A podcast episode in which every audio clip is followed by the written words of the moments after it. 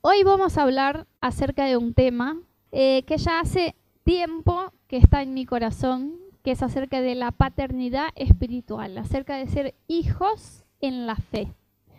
Saben que yo ya les he contado varias historias que viví con mi papá, ¿no? Eh, gracias a Dios tuve una relación con mi papá, yo muy sana, muy saludable. Mi papá conoció a Dios eh, un poquito antes de casarse con mi mamá.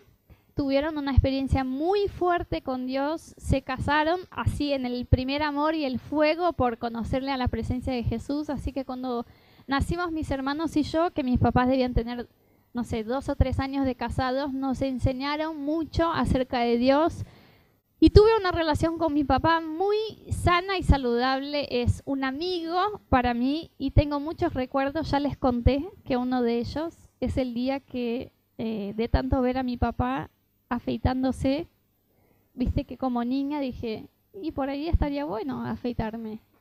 Y debía tener unos cinco años y subí en, en el placarcito que había en el baño, espuma, y me afeité y después fui y dije, papá, ahora estoy igual que vos. Me afeité y mi mamá me decía, no, te va a crecer la barba. ¡Oh, no quiero barba, le decía. Hasta hoy mi mamá me dice, no, no puedo olvidarme vos llorando, no quiero barba. Pero tanto que quería ser como él, como que tuve ese referencial, ese estándar de alguien que podía confiar y que podía seguir. Y nosotros vemos en la Biblia esa relación de padre e hijo o de alguien que sea como una referencia, alguien que podamos mirar y decir, puedo buscar ser como esta persona también en nuestra vida de fe, también en nuestra vida espiritual, ¿sí? Y un, un, ejemplo de una relación así que encontramos en la Biblia que fue muy equilibrado y saludable es Pablo y Timoteo.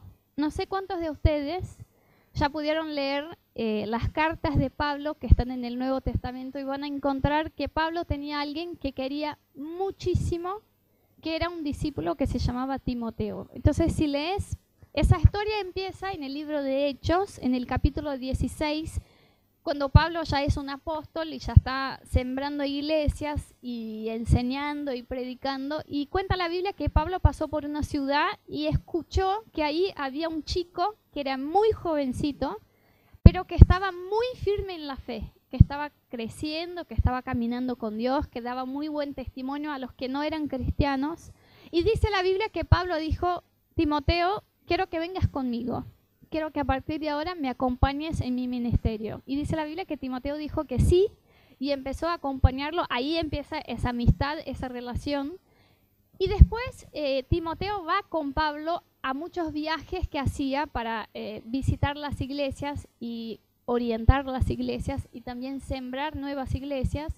Y después, en un determinado momento que Timoteo ya había crecido tanto en la fe, ya era tan maduro y ya había convertido en un hombre de Dios, que Pablo enviaba a Timoteo solo como su representante. Entonces escribía cartas a las iglesias y decía, mira que les estoy mandando Timoteo y lo que diga Timoteo es lo que estoy diciendo yo porque Timoteo había madurado en la fe y ya había crecido. Y después Pablo escribe una carta a Timoteo.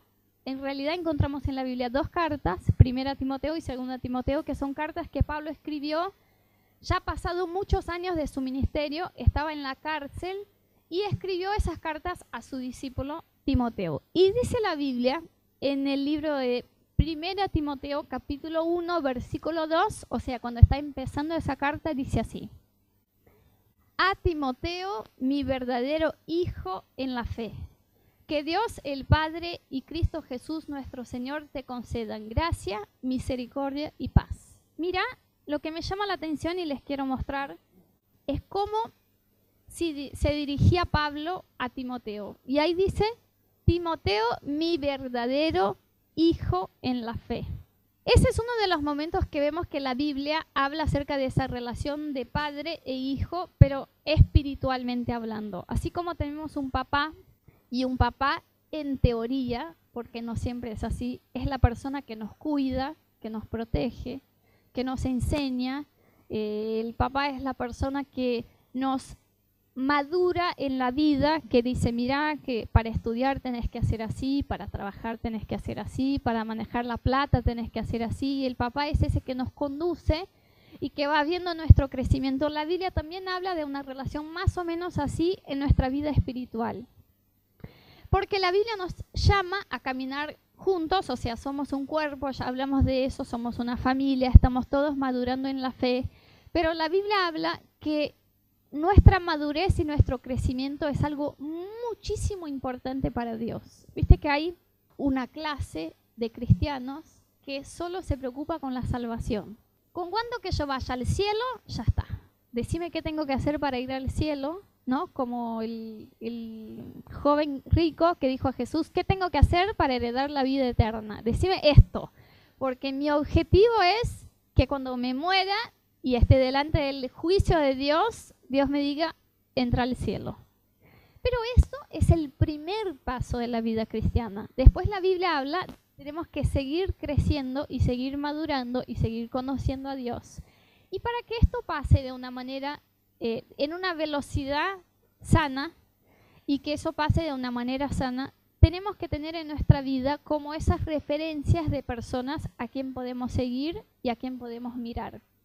Y Timoteo fue un chico, eh, la Biblia no habla la edad de Timoteo, pero tenemos como conocer más o menos que Timoteo cuando empieza a caminar con Pablo estaba en su adolescencia. Entonces era verdaderamente muy chico, muy joven, más joven que Camilo, que hoy es el joven más joven, eh, que hoy cumple 28 años, pero no, mentira. Eh, Timoteo era muy joven y dice la Biblia que Pablo cuando lo miró y vio que él tenía como esas ganas de servirle a Dios y de seguir a Jesús, dijo, ese quiero a mi lado y lo voy a enseñar a él todo lo que yo sé. Y la primera cosa que yo veo en la relación de Pablo y Timoteo, hablando en esa paternidad espiritual, es que ellos tenían intimidad, ellos tenían amistad. Y yo veo que es la voluntad de Dios para nosotros que podamos caminar al lado de alguien que nos va a enseñar en la fe de una manera cercana. ¿Sí? Porque a veces tenemos, por ejemplo, yo eh, escucho todas las semanas las prédicas de un pastor que me encanta, que se llama Judah Smith, es un yankee, joven, así, y él también predica de Bermuda, de jeans, así que nos identificamos porque tiene una iglesia súper joven y me encantan las prédicas de él y yo todas las semanas veo por internet la prédica que dio en su iglesia allá en Estados Unidos. Pero yo no puedo decir que ese tipo me disipula a mí porque nunca estuve en una mesa compartiendo la comida con él o nunca le pude hablar acerca de mis problemas o escuchar cómo es su vida. Entonces, está bien que tengamos personas que son como referencias para nosotros y que digamos, yo quiero ser una mujer de Dios o un hombre de Dios, así como esta persona. Pero también veo que la Biblia nos habla acerca de una relación de intimidad de alguien que va a estar ahí, en nuestra casa, eh, que va, vamos a llevarlo al mercado con nosotros o vamos a llevarlo a, a caminar con nosotros y va a participar de nuestra vida y nosotros vamos a participar de la vida de esa persona. Y la relación de Pablo y Timoteo era así. Mirá que pasamos uno más. En, esa carta que está escribiendo eh, Pablo a Timoteo, eh, después dice así, espero en el Señor Jesús enviarles pronto a Timoteo, para que también yo cobre ánimo al recibir noticias de ustedes Nadie como Él se preocupa de veras por el bienestar de ustedes, pues todos los demás buscan sus propios intereses y no los de Jesucristo. Pero ustedes conocen bien la entereza de carácter de Timoteo, que ha servido conmigo en la obra del Evangelio como un hijo junto a su padre. Otra vez, Pablo vuelve a decir acerca de Timoteo en una relación de padre e hijo. Dice Timoteo, estoy enviando mi mejor porque Timoteo de todos es el que más está enganchado y firme con Dios y ha servido a mi lado como un hijo a su padre. Y luego dice la Biblia, pasamos un versículo más. Todo lo que vamos a leer hoy casi está en las cartas de primera y segunda Timoteo, así que si se animan, esa semana podrían leer toda, tiene seis capítulos la primera y cuatro o cinco la segunda, así que son cortitos, y se van a enterar más de esa relación que tenía Pablo con Timoteo. Y en esa primera carta él escribe dice así, al acordarme de tus lágrimas, Pablo, hablando a Timoteo, anhelo verte para llenarme de alegría. Timoteo, hijo mío, te doy este encargo porque tengo en cuenta las profecías que antes se hicieron acerca de ti. Deseo que apoyado en ellas peleas la buena batalla. Entonces, nosotros vemos, estudiando la Biblia, que la relación que tenía Pablo con Timoteo era muy cercana, que Pablo conocía las dificultades que vivía Timoteo, conocía sus fallas, conocía sus conquistas y que Pablo y Timoteo de verdad compartían mucho tiempo juntos. Esa es una característica de la relación de Pablo y Timoteo, que no era como un guía, viste que yo tengo una parte de mi familia que no es cristiana, que no conoce a Dios. Y hay toda suerte de creencias en mi familia. Y yo tengo un tío que dice que tiene un guía espiritual. Y yo digo, ¿y cuál es tu guía espiritual? No es que una vez por semana sale en el diario, no es el horóscopo, pero es algo parecido, como algo bastante exotérico, así y como de paz y amor. Y, y dice, y ahí leo lo que dice acerca de mi futuro. Y basado en eso tomo mis decisiones.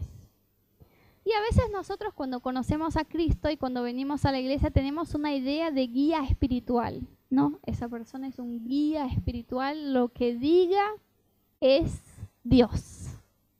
Y no es tan así la relación que nos enseña la Biblia acerca de alguien que es una referencia para nosotros. La Biblia nos muestra a alguien que vive las mismas cosas que nosotros, que también trabaja, también estudia, también tiene sus dificultades y que viviendo cerca a esa persona vamos a aprender. No tanto que es alguien que tenemos ahí allá arriba y que decimos es lo más y quiero ser como esa persona, sino alguien que está en nuestro día a día. Y esa era la relación de Pablo y Timoteo. Ellos tenían amistad, ellos tenían intimidad. Se nota por las historias que ellos viajaron muchísimo juntos y siempre que Pablo escribe y está lejos de Timoteo, porque algunas cartas escribe y dice, Pablo y Timoteo escriben a la iglesia tal. Pero a veces no estaba con Timoteo. Él escribe y dice, anhelo muchísimo poder volver a ver a Timoteo. Como que se extrañaban, extrañaban estar juntos y disfrutar ese tiempo juntos. Y esa es una característica de esa relación. Viste que nosotros cuando estamos conociendo a Dios y estamos acercándonos a Dios. Tenemos nuestras luchas que pueden ser cosas espirituales o no. Pueden ser luchas en nuestro trabajo, en la familia, en el matrimonio, en la vida financiera o dificultades de seguir conociendo a Dios o de conocer la Biblia. Y es fundamental para nuestro crecimiento en la fe que tengamos a alguien que vive cerca de nosotros lo suficiente como para conocer nuestras circunstancias y que nosotros vivamos cerca de esa persona lo suficiente como para mirar cómo es ella en su día a día. ¿Me entendés? Yo siempre digo, a veces me preguntan, Anita, ¿viste que la Biblia habla acerca de los falsos profetas?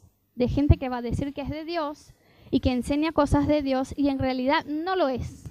¿Cómo uno puede saber cuándo alguien verdaderamente es un cristiano, es alguien que camina con Dios o no, para no ser engañado? Y yo siempre digo, porque dice Rodo y me enseñó, eh, que más allá de ver lo que predica esa persona, tenemos que ver cómo vive esa persona. Y si esa persona vive en su matrimonio, en sus finanzas, en su trabajo, en sus estudios, en lo que sea, lo que predica y lo que está en la Biblia, tiene el carácter de Dios en ella. Pero si vive una cosa que es un lío y predica algo que está en la Biblia, está enseñando mal. Y nosotros tenemos que estar lo suficientemente cerca de esa persona que tenemos como un papá espiritual o una mamá espiritual como para conocer la vida de ella y que esa persona conozca nuestra vida. Yo eh, tuve en mi vida muchas personas que tuvieron ese papel de madres y padres espirituales y que me enseñaron a caminar con Dios. Y para mi eh, suerte, yo tuve personas de las cuales pude caminar tan cerca de saber cómo iban a reaccionar adelante de las circunstancias. Entonces, mientras fui creciendo yo en mi vida natural y en mi vida espiritual, podía acordarme de esas personas, de esas mujeres y hombres y decir, yo conozco a esa persona. Si ella estuviera pasando esto, iba a reaccionar así. Y eso para mí era como, puedo ser como esa persona, porque eso es lo que dice la Biblia. Mira que Pablo, no para Timoteo, pero cuando está escribiendo a una iglesia dice, ustedes pueden ser mis imitadores, imitarme a mí, así como yo imito a Cristo. Entonces Pablo decía, pueden tenerme como una referencia. Obvio que nuestro, nuestro referencial es Jesús y queremos caminar y ser como Él, pero que tengamos alguien que tenemos esa relación de intimidad y de amistad nos hace mucho más fácil entender cómo es ser como Jesús. ¿Se entiende? Y es muy importante para tu crecimiento espiritual que tengas alguien así cercano a tu vida, alguien a quien vas a decir, mira, yo quiero que ores por mí, quiero que ores porque esa semana estoy viviendo esto o el otro, tengo esta dificultad o esta otra, estoy un poco bajoneado, estoy súper animado por lo que me viene adelante, pero quiero que sepas que estoy pasando por esto y que estés orando por mi vida. Una persona que pueda ser amigo, que puedas eh, ser cercano y tener amistad y que esa persona te ayude a madurar en la fe. Otra cosa que veo en la relación de Pablo y Timoteo es la enseñanza que Timoteo aprendía con Pablo. Y Timoteo se ponía, o sea, le daba a Pablo ese espacio en su vida para enseñarle las cosas de Dios. Mira que ese versículo que leímos recién dice, eh, Pablo diciendo a Timoteo, yo te doy este encargo porque tengo en cuenta las profecías que antes se hicieron acerca de ti y deseo que pelees la buena batalla. Si vos lees las cartas, esas dos que Pablo escribió a Timoteo, son enseñanzas y como orientaciones, Timoteo, quiero que hagas así. Cuando vivas eso, quiero que actúes así. Cuando estés enfrentando esa circunstancia en la iglesia, quiero que hagas así. Y Timoteo recibía esa enseñanza de Pablo como alguien que era más maduro en la fe que él, y por eso siguió creciendo en Dios y siguió creciendo en la fe. Yo de toda mi vida, que no es muy larga porque soy muy joven, eh, tengo en mi corazón que, viste, otro día les decía a Cami que cuando ya tenés más de 30 años, todos los que tienen menos de 40 son jóvenes. Porque otro día le decía, no, porque tiene menos de 40, es joven.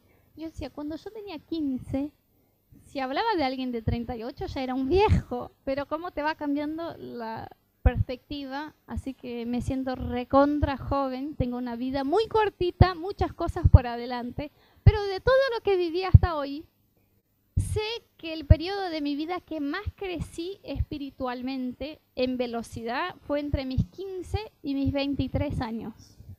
Cuando yo tenía más o menos 15 años, yo empecé a participar como si fuera de un GDO, un pequeño grupo que se hacían con las jóvenes del grupo de jóvenes que yo estaba en la iglesia. Y yo tuve una persona que caminó a mi lado y que me enseñó todo lo que yo tenía que aprender acerca de cómo dar mis primeros pasos en la fe con Dios. Fue entre mis 15 y mis 23 que yo aprendí a escuchar la voz de Dios, que yo aprendí a relacionarme con Dios, que yo aprendí a fluir en los dones del Espíritu, que yo aprendí a alabar a Dios y tener una relación de intimidad con Él, que yo aprendí a interpretar la Biblia, a leer la Biblia y no decir, ¿qué es eso? ¿De qué habla? Que yo saqué todas mis dudas y aprendí a crecer en mi vida como independiente de mis papás, porque al principio uno va a la iglesia de chico cuando sus papás son cristianos, es casi como un anexo al papá, ¿viste? Vos vas, tus papás van y vos vas. Y estás ahí escuchando todo eso, pero llega un punto que vos decís, ¿sigo lo que me están enseñando o no? Entonces tengo que tomar esa decisión y entonces yo a partir de los 15 años dije, quiero conocer a Jesús por mi cuenta y ver si todo eso es verdad.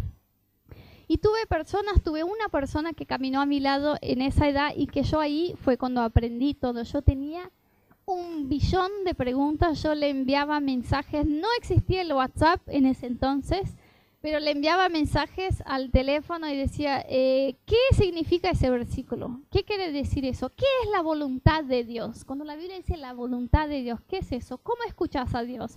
¿Cómo sabes que algo que escuchaste vino de Dios? ¿Cómo puedes conocer al Espíritu Santo? ¿Cómo puedes eh, estar, eh, orar por alguien y esa persona ser sanada? ¿Cómo puedo eh, responder mis crisis y cómo puedo saber cuál es la voluntad de Dios para mi vida? Y le llenaba de preguntas y quería conocer a Dios y tuve a alguien a mi lado que me enseñaba y que yo recorría a esa persona para decir, no entendí lo que quiere decir. Eso hacía todo tipo de preguntas que pueden imaginar, no solo acerca de la fe y de la Biblia y de las cosas espirituales, sino también en mi vida, cómo yo podía aplicar las cosas de Dios en mi vida personal. Y fue una etapa de mi vida que crecí un montón. Y me acuerdo y sé que fue fundamental tener en mi vida alguien así, como Timoteo tenía Pablo, alguien a quien mirar y decir, enséñame. Enséñame qué quiere decir eso, enséñame qué quiere decir la palabra de Dios, enséñame qué quiere decir este versículo, cómo puedo yo eh, atravesar esa circunstancia en mi vida que no sé qué hacer. No es que esa persona siempre te va a dar una respuesta que es de Dios. No pongas en el lugar de Dios una persona así. Tu respuesta siempre viene de Dios. Esa semana alguien me preguntó, Anita, yo sentí esto en mi tiempo de oración. ¿Qué quiere decir? Y yo le contesté, yo qué sé. Vos buscale a Dios y que Dios te diga qué es lo que te dijo. Yo estoy para enseñarte a escuchar a Dios, pero no para decirte cuál es la voluntad de Dios. Así que seguí buscando. Y eso es lo que hacen esas personas. Nos ayudan a encontrar el camino, pero el que nos guía es Jesús. Así que lo que quiero decir no es que pongas a esa persona como un guía, que no recoges más a Jesús ni al Espíritu Santo y decís, no, le voy a preguntar a ella. Esa persona te ayuda a encontrar el camino, pero siempre tu relación eh, íntima va a ser con Jesús y que te guíe Él. Pero hace toda la diferencia tener alguien así que te enseña a tener intimidad con Dios, que te enseña de la Biblia, que te da consejos una, creo que una de las mejores prácticas que aprendí yo eh, de joven en ser cristiana es pedir consejos a los demás, a la gente que yo sabía que eran más eh, maduros que yo en la fe y cuando iba a tomar una decisión decía, ¿qué dice la Biblia acerca de eso? ¿Qué pensás vos? ¿Cuál es tu opinión? ¿Cómo puedo yo resolver este problema, esa crisis, esto que estoy enfrentando? Y de esa manera práctica me enseñaron a aplicar la Biblia. Una tercera característica que veo yo en la vida de Pablo y Timoteo en esa relación es que Pablo tenía espacio en la vida de Timoteo para corregirlo, para exhortarlo. Entonces, miren lo que dice este próximo versículo, que también está en la carta de Timoteo capítulo 4 del 11 al 16. Dice así. Encarga y enseña estas cosas, que nadie te menosprecie por ser joven al contrario, que los creyentes vean en ti un ejemplo a seguir en la manera de hablar, en la conducta, en amor, fe y pureza. En tanto que llego, dedícate a la lectura pública de las escrituras y a enseñar y animar a los hermanos. Ejercita el don que recibiste mediante profecía cuando los ancianos te impusieron las manos. Sé diligente en esos asuntos, entrégate de lleno a ellos, de modo que todos puedan ver que estás progresando. Ten cuidado de tu conducta y tu enseñanza. Persevera en todo ello porque así te salvarás a ti mismo y a los que te escuchen. Entonces vemos muchas veces que Pablo hablaba con Timoteo también para corregir cosas que Timoteo venía haciendo.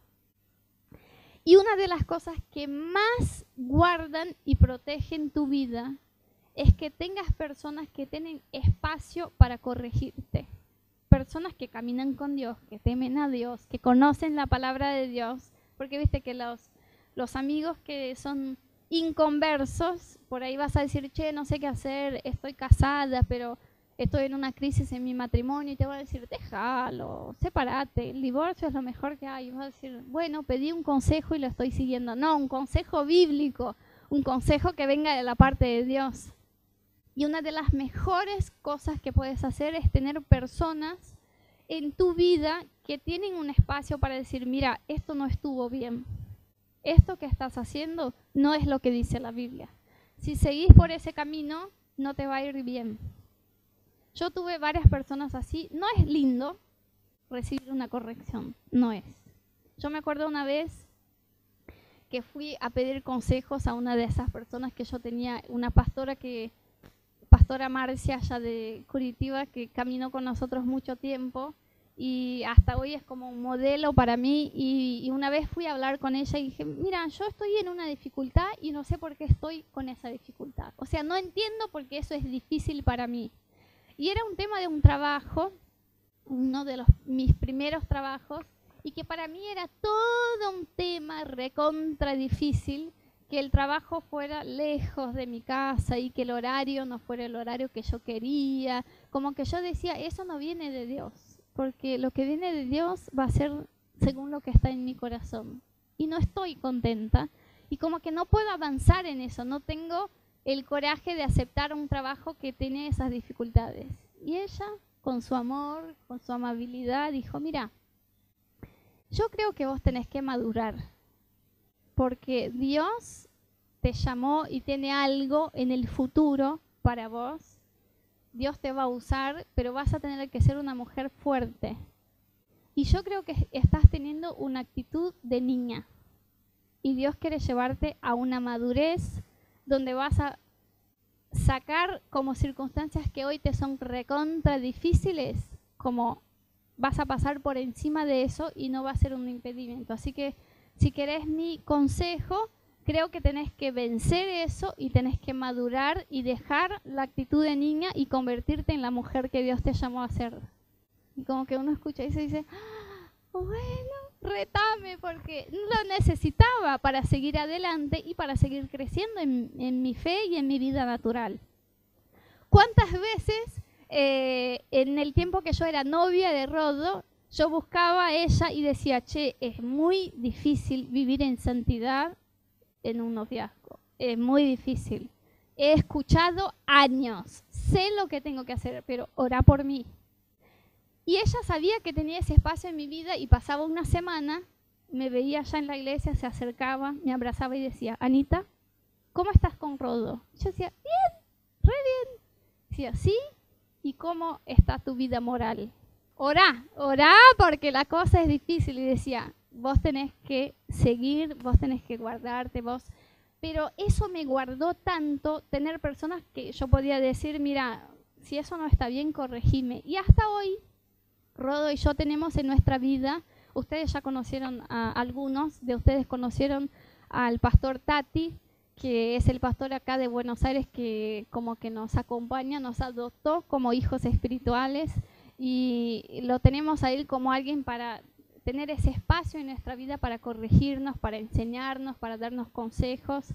Tenemos a nuestros mis papás, que algunos de ustedes también ya conocieron, que son los pastores de la iglesia que nos envió a Buenos Aires. Tenemos a Dudú, que es el pastor de jóvenes de ese equipo que vino a, acá a la iglesia a ayudarnos hace un año y medio.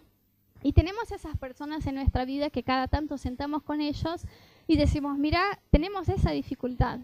¿Qué les parece que está pasando? Y ellos tienen el espacio para decirnos, mira, me parece que acá faltó sabiduría para tomar esa decisión y para hacer esto.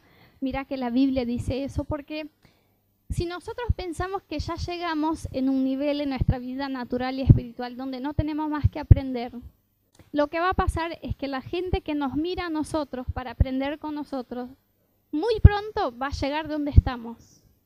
Y van a decir, bueno, de ellos ya aprendí todo y ahora necesito a alguien más que esté más adelante para que yo siga aprendiendo. Entonces nosotros tenemos que seguir aprendiendo y creciendo en fe, en la vida natural, en madurez, en sabiduría, para que los que están aprendiendo con nosotros puedan seguir aprendiendo. Y nosotros queremos eso. Entonces no damos, ah, ya conozco la Biblia bastante, sé predicar y tengo intimidad con Dios. Y es esto. No, yo tengo personas que tienen todavía más intimidad con Dios y más conocimiento de la Biblia y más sabiduría y más experiencia.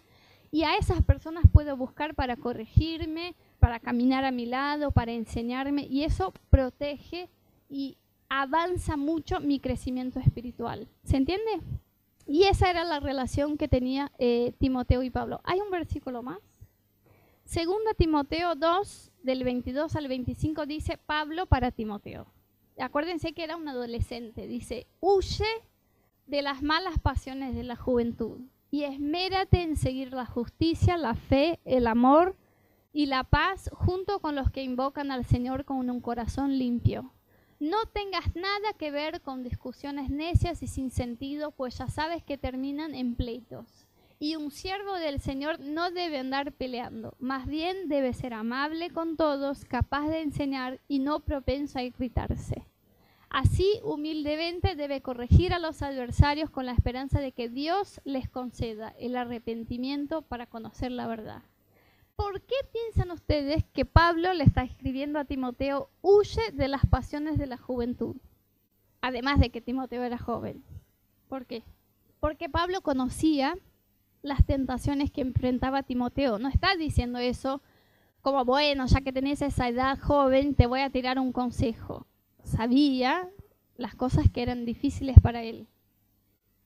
Y eso siempre fue difícil en los tiempos de la Biblia y hoy. Viste que hay gente que dice, che, en 2016 es imposible casarse virgen porque estamos en otra época. No, en la Biblia también era difícil. ¿eh? En la época de Jesús, hace dos mil años, los hombres decían, es difícil seguir tus consejos, Jesús, porque la verdad es que o sea, las hormonas siempre existieron. Hoy no son más hormonas que antes. Esa tentación siempre estuvo como todos los otros pecados que hoy a veces vemos y decimos, che, hoy en día es difícil. Siempre fue difícil. Pero si tenemos personas con quien abrir esas tentaciones. Rodo siempre dice una frase que es muy verdadera. Busca a alguien para confesar la tentación, para que no tengas que buscar a alguien para confesar el pecado. No está mal que vos agarres a esa persona que es como una referencia o un padre, una madre espiritual y le digas, ora por mí porque yo estoy tentado a mentir en mi trabajo. Ora por mí porque yo estoy tentado a eh, juzgarle a alguien y a maltratar a alguien. Ora por mí porque estoy tentado en mi vida moral, estoy tentado con la pornografía, con el adulterio, con lo que sea. Eso no está mal es mucho mejor de que vos busques a esa persona y digas, necesito restauración porque mentí, o porque adulteré, o porque juzgué, o porque no pude liderar el perdón. Pero si tenés confianza suficiente con alguien para decir, yo estoy enfrentando eso y me, me es difícil, me resulta difícil ser santo en esta situación, ora por mí eso te protege muchísimo porque es alguien que está pendiente de tus dificultades, de tus tentaciones. Cuando Pablo dice a Timoteo, huye de las pasiones de la juventud, Pablo sabía cuáles eran las tentaciones que enfrentaba Timoteo y conocía eso. Entonces, un hábito muy bueno, además de pedir consejos y de tener alguien que tenga espacio para corregirte, es que tengas alguien a quien confesar tus tentaciones que tengas como ese espacio abierto con esa persona para decir, hay una parte de la Biblia que me resulta recontra difícil cumplir y es esta. Y necesito que ores por mí y necesito que me ayudes a vencer eso y a no caer en el pecado. Saben que la Biblia de muchas maneras nos muestra que no debemos caminar solos. Hay una manera de pensar que dice, bueno, yo conocí a Jesús, voy al cielo, estoy salvo, tengo la salvación, si me muero, no voy al infierno. Eso es lo más importante. Y todos los domingos voy a la iglesia. O dos o tres veces por mes voy a la iglesia. Conozco un poco de la Biblia, entonces ya está. Pero cuando estés vos enfrentando tus crisis, sea lo que sea, en tu matrimonio, con tu familia, porque tenés un familiar que no entiende lo que estás viviendo, porque necesitas tomar, una decisión acerca de tu trabajo, de tus estudios, de lo que sea, si vos lo haces solo entre vos y Dios, corres hay un margen de riesgo de que te equivoques porque estás sacando una parte de que enseña la Biblia, que además de tu relación con Dios, debes mantener tu relación con los demás. Entonces en Salmo, por ejemplo, dice que en la multitud de consejeros hay sabiduría. Pero dice que el principio de la sabiduría es temer a Dios. Si yo solo me quedo con la parte de que el principio de la sabiduría es temer a Dios, voy a pensar que tener sabiduría es relacionarse con Dios. Y si yo solo me quedo en el otro extremo de que tengo que pedir consejos, no voy a relacionarme con el Espíritu Santo y voy a vivir de lo que me dice la gente. Pero la Biblia dice, el principio de la sabiduría es temerle a Dios. Tenés que primero de todo tener tu relación con Él. Pero luego dice, en la multitud de consejeros hay sabiduría. Entonces Dios nos vino a la tierra para restaurar primero nuestra relación con Él porque necesitábamos un Salvador. Pero después nuestra relación con los demás. Y tener a personas así cercanas a nuestra vida que tengan ese espacio de intimidad, o sea, de amistad, de enseñanza, personas de quien podamos aprender y de corrección, personas que puedan decirnos, eso no es lo que está en la Biblia, cambia el rumbo, nos eh, hace avanzar muchísimo en nuestro crecimiento espiritual, en nuestra fe. Yo oso decirles que quizás una de las cosas que más hace crecer una persona en la fe es que ella tenga a alguien a su lado como Timoteo tenía a Pablo. Alguien que va a ser como un mentor, ¿se dice? Un mentor que le va a decir, estás creciendo, estás yendo por el camino. Muchas veces esa persona va a decir, búscale a Dios, porque nosotros queremos las respuestas fáciles ahí, ¿no? Yo muchas veces decía, papá, vos siempre escuchas a Dios, que Dios te habló, que Dios te habló, que Dios te dijo, entonces pregúntale tal cosa. Y él me decía, no, pregúntale vos. Pero no me habla, pero tenés que aprender a escucharlo. Pero ¿y si vos preguntás si te dice, no me podés decir? Decía, no, vos tenés que escuchar de Dios. Muchas veces esa persona te va a decir, tenés que buscarle a Dios, tenés que ir a la Biblia, tenés que escuchar al Espíritu Santo, tenés que desarrollar tu fe, pero va a estar orando para que eso pase en tu vida. Porque muchas veces cuando yo escuché ese tipo de consejo, dice, bueno, yo voy a buscarle a Dios, pero orá por mí para que pueda encontrar a Dios cuando lo estoy buscando. Y tenía, viste, alguien ahí hinchando por mí para que yo pudiera crecer en mi vida con Dios. Y esa persona no necesariamente tiene que ser eh, yo o Rodo. Es más, me, me alegraría mucho verlo pasar entre ustedes. Esa persona puede ser tu líder de GBO, por ejemplo. Tu líder de GBO puede ser alguien a quien buscas, con quien tenés amistad, intimidad, con quien podés aprender y con quien podés decir, corregime si ves algo mal en mi vida. Esa persona puede ser la persona que te trajo a la iglesia.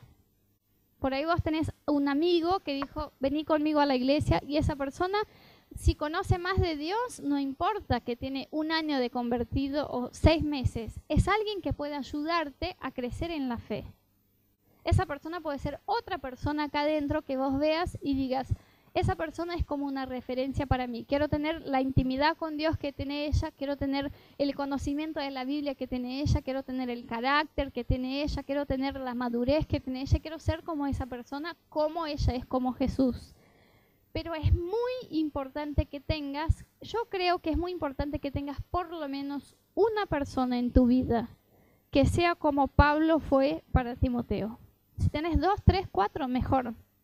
Pero que tengas por lo menos alguien acá en Amor sin Límites, que digas, esa persona me ayuda a conocerle más a Jesús. Esa persona me ayuda a crecer en la fe, a madurar en mi vida natural. Porque si eso queda esa relación queda solo entre vos y Jesús, sacas una parte de lo que nos enseñó la Biblia de que maduramos cuando caminamos juntos. Y yo creo que para nosotros como iglesia, yo estoy, tengo que decirles, estoy muy, muy contenta de ver el crecimiento espiritual de ustedes.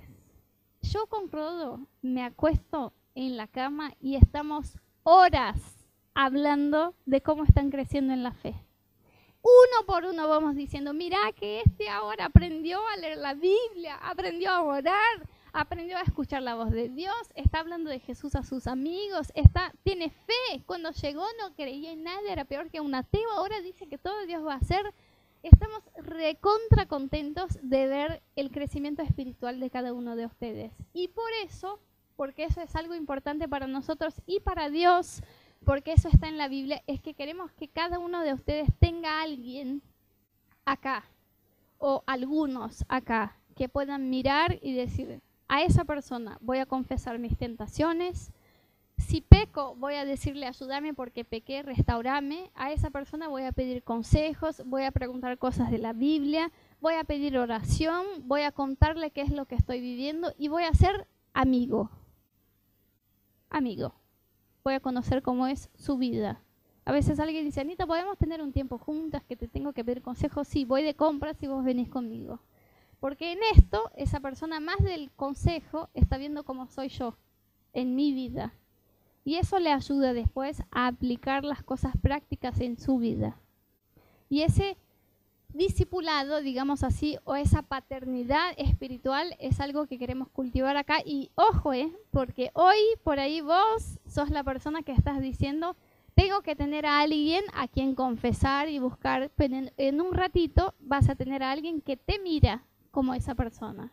Y esa persona va a decir, vos sos a quien voy a seguir. Y vas a tener doble responsabilidad abrir tu vida para ser corregido y amado y aconsejado por alguien y hacer lo mismo con otro. Y ahí va a decir, wow, ahora tengo que ser ejemplo yo, porque esa persona que recién llegó o que está conociendo a Jesús me mira a mí para acercarse más a Jesús y ser como Él. Muy, muy pronto, todos ustedes van a tener personas que te miran y dicen, esa es la persona que para mí en la iglesia es una referencia y quiero ser como ella. Y muchas veces eh, nuestro corazón necesita ser sanado en esto. Muchas veces eh, Dios necesita sanar nuestro corazón porque por ahí tuvimos una experiencia con esto, alguien que yo tenía como un ejemplo de fe que falló con nosotros.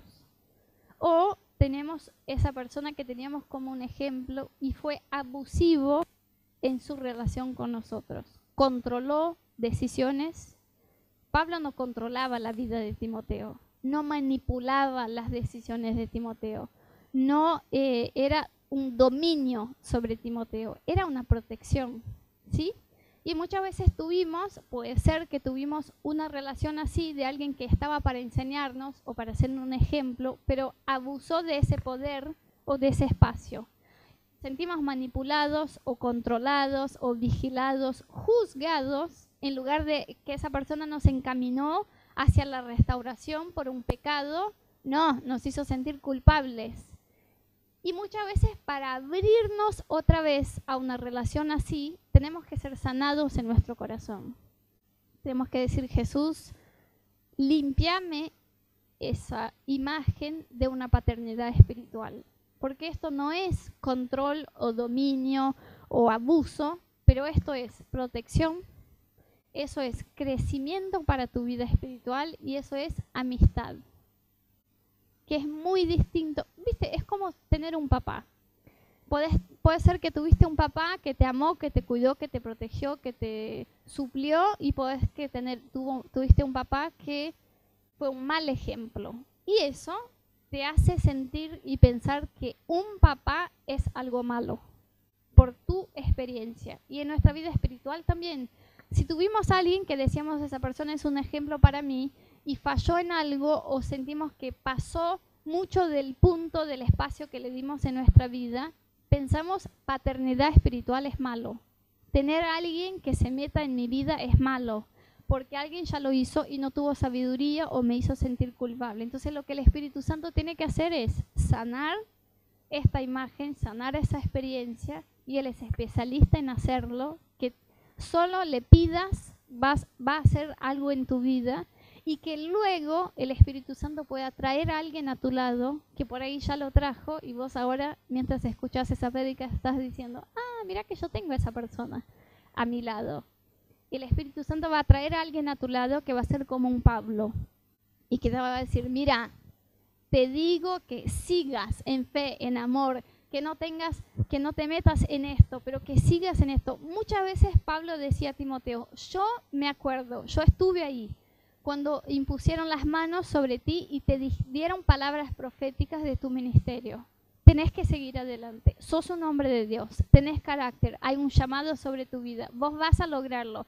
Las dificultades no te van a... Y como que Timoteo escuchaba eso y decía, es como la fuerza que yo necesitaba para seguir adelante. Y Dios va a traer personas así a tu lado. Acá, en Amor sin Límites, Dios va a traer personas a tu lado a quien vas a poder mirar y decir, eso es una protección para mi vida, que yo pueda seguir esos consejos, que pueda preguntar de la Biblia. Nunca vas a molestar a alguien que tenga un corazón así dispuesto a enseñarte si estás eh, haciendo preguntas o consultando algo o pidiendo que esa persona ore por tu vida, o porque ese compartir te va a hacer crecer. No saca el espacio de Dios y del Espíritu Santo personal contigo. ¿sí? Vas a tener que aprender a escucharlo y a seguir lo que te dice Dios, pero guiado por alguien más que camina a tu lado. Y ese es nuestro corazón. Yo creo que eh, eso es algo que Dios va a hacer crecer entre nosotros. Así que esa noche quiero orar por eso. Eh, te invito a que puedas cerrar tus ojos, dejar tus cosas ahí a un costado. Y primero quiero orar eh, que Dios pueda darte un corazón para ser un Timoteo, un corazón para aprender de alguien, que Dios te pueda dar un corazón para recibir corrección si es necesario, recibir exhortación, que alguien te diga, mira, acá estás fallando, pero vamos por lo que dice la Biblia, vamos a seguir lo que Dios nos está mostrando. Alguien que te va a decir, yo estoy a tu lado cuando estés viviendo cosas, conquistas y logros, una persona que va a alegrarse por tus alegrías, también una persona que va a llorar a tu lado si estás viviendo algo malo y difícil. Así que ahí en tu lugar, empezá a decirle al Espíritu Santo, yo quiero tener un corazón que aprende de otros. Quiero tener un corazón que escucha consejos. Quiero tener alguien en mi vida, Jesús, que sea una protección para mí, alguien que esté orando por mí, alguien que esté siguiendo mi vida. No quiero tener vergüenza de contarles mis tentaciones, mis fallas. Quiero tener alguien cercano a mí.